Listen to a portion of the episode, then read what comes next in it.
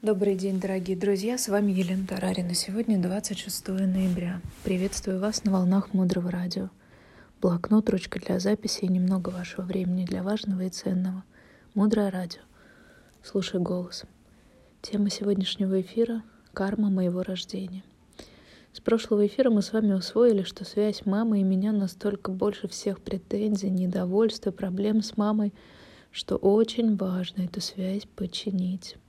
Важным моментом является то, что не нужно физически маму трогать, видеть, щупать, обнимать. Не всегда это нужно, чтобы сделать свою духовную работу.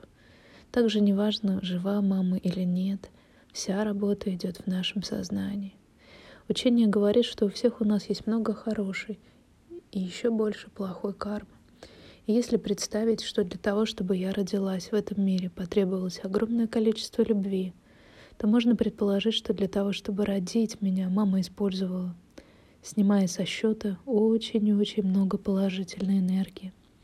Потому что, чтобы родить, принять решение о родах, оказаться в той ситуации, где ты встретишь того, с кем ты захочешь родить ребенка, и много-многое другое, пройти все трудности родительства, нужно очень много хорошего сделать когда-то в своей жизни.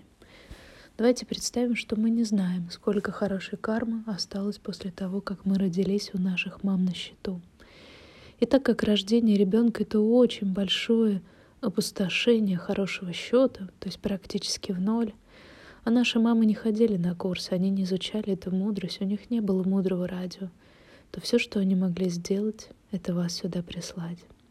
И так как мама сжигает огромное количество хорошей кармы, когда мы рождаемся — то вот и получается, что наша мама недовольная, вечно жалуется, болеет, претензирует, и мама уже стареет, и у нее нет возможности пополнять активно свой счет, совершая много хороших дел, хотя некоторые мамы продолжают это делать и очень стараются. Предлагаю вам взять в работу практику, которая называется «Благодарственные письма». Мы левой рукой перед сном пишем семь или десять признательности своей маме. В идеале практика требует тридцать. «Мама, я признателен, признательна тебе за». Мы используем именно слово «признательно». Это означает «я признаю тебя». Это означает, что я благодарю тебя. Это означает, что я принимаю тебя такой, какая ты есть. Эту практику хорошо повторять хотя бы 21 день. Так вы сможете перепрошить свои старые установки в отношении мамы и выйти на качественно другой уровень ваших отношений. Дальше глубже. Оставайтесь с нами на волнах Мудрого Радио.